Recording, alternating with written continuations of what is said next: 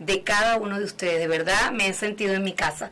No puedo, no voy a decir que como en mi parroquia, porque si no se me ponen celosos lo de Miami, pero sí, me siento en casa. Gracias a Carmen Pérez que nos acaba de escribir. Dice, wow, no me canso de aprender de las enseñanzas. Súper, súper enseñanza del perdón gracias, muy agradecida. Estas son las cosas, ¿verdad?, que le deben llenar mucho y, de eso se trata, ¿verdad? Para eso Bendito sea Dios. el servicio. Usted nos está hablando del perdón y algunas personas me escribieron algunas preguntas por la página. Este mito de que existe, de que te ven como una persona débil, pero ¿para qué tú vas a un psicólogo si los psicólogos son para, para los locos? Dicen así, ¿eso es un mito o, o es porque tú vayas a buscar terapia a un psicólogo, ¿eso te hace ser menos persona? Sí, eh, lamentablemente. Yo he ido y me han dicho, pero ¿y para qué tú vas a un psicólogo? Si a veces los psicólogos están peor que nosotros. Y yo, yo obviamente no hago caso, pero existe, eh, lo he escuchado mucho, hay como ese mito. Sí, mira, probablemente ese mito venga de, de propios mecanismos de defensa. Eh, no es fácil eh, aprender a trabajar o a gestionar el dolor, las dificultades, las debilidades que podamos tener como ser humano. Entonces muchas veces como mecanismo de defensa es para qué yo puedo solo, ¿sí? No, es, fácil, aceptar. No es fácil aceptarlo. Y no es fácil tampoco conversarlo, abrirte delante de otra persona.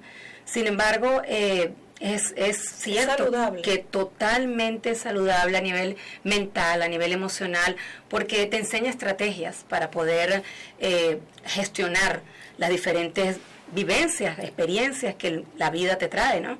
¿Hay alguna manera de saber diferenciar cuando necesito ayuda de un psicólogo a cuando necesito asistencia de un sacerdote? ¿O deben ir a la, o se deben ir a los dos a la par?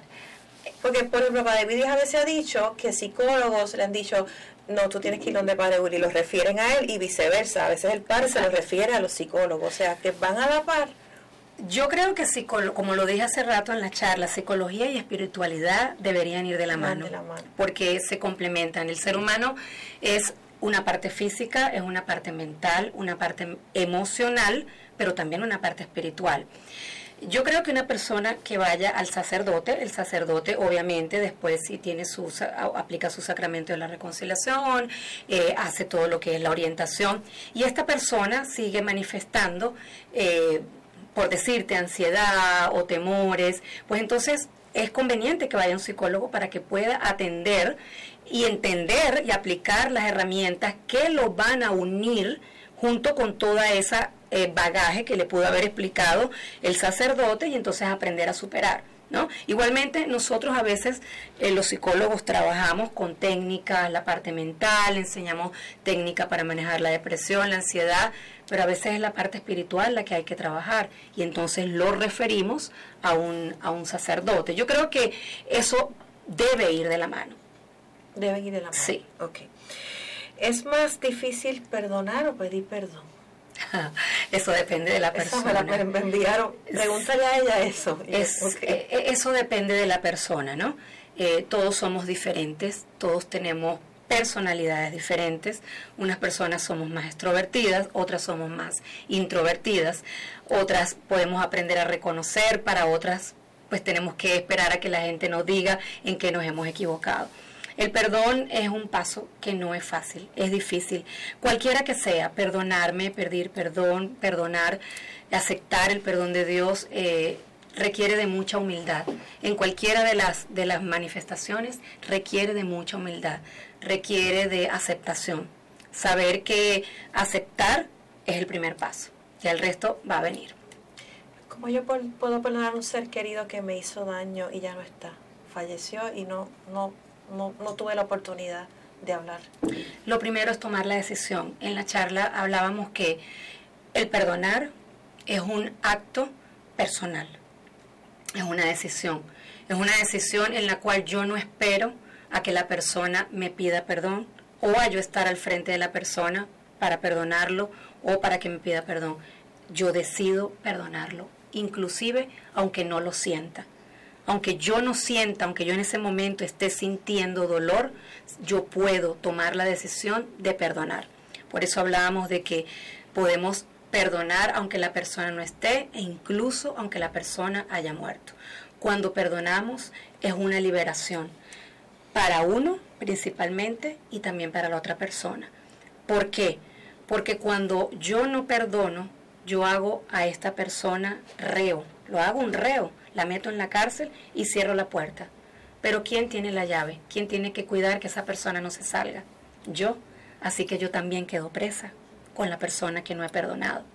Entonces, perdonar es un acto en el cual primero me va a liberar a mí.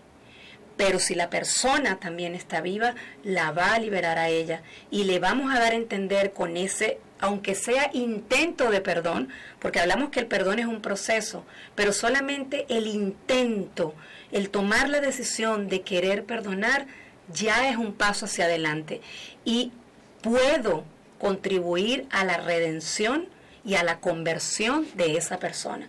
Al sentirse perdonado, ella puede aprender a aceptar el amor de Dios y comenzar a ser una criatura nueva y comenzar a reparar el daño que hice. ¿Se puede perdonar hasta lo supuestamente imperdonable? Absolutamente todo absolutamente todo. Una violación. Absolutamente todo. Mira, hay un estudio, ahora que estás mencionando esto, hay un estudio que se hizo en los Estados Unidos de personas, mujeres que habían sido víctimas de incesto, es decir, abuso sexual por parte de sus padres, sí. Y mm, se hizo un trabajo de perdón con ellas. Y se logró encontrar que estas mujeres lograron perdonar.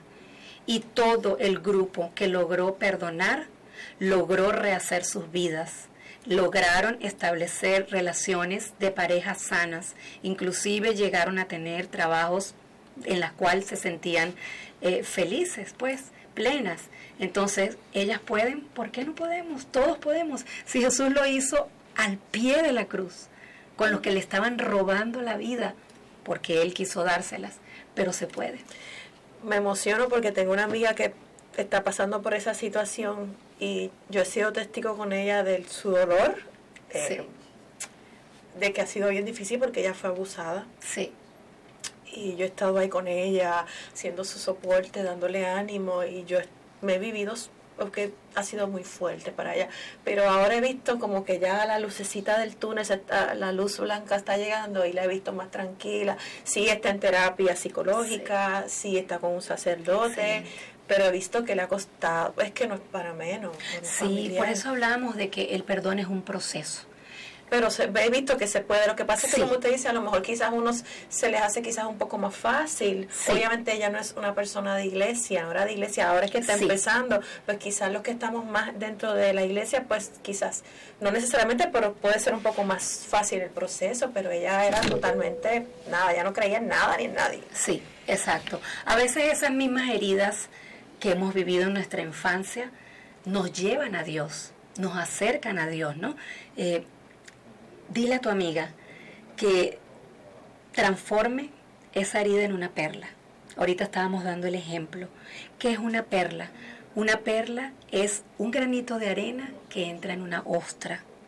Entonces la ostra produce el nácar, es una sustancia que tiene la ostra dentro de sí y produce el nácar por esa herida que le causó ese granito de arena y produce varias capas y capas de capas hasta que se produce una perla. Entonces, una perla es producto de una herida sanada por el amor.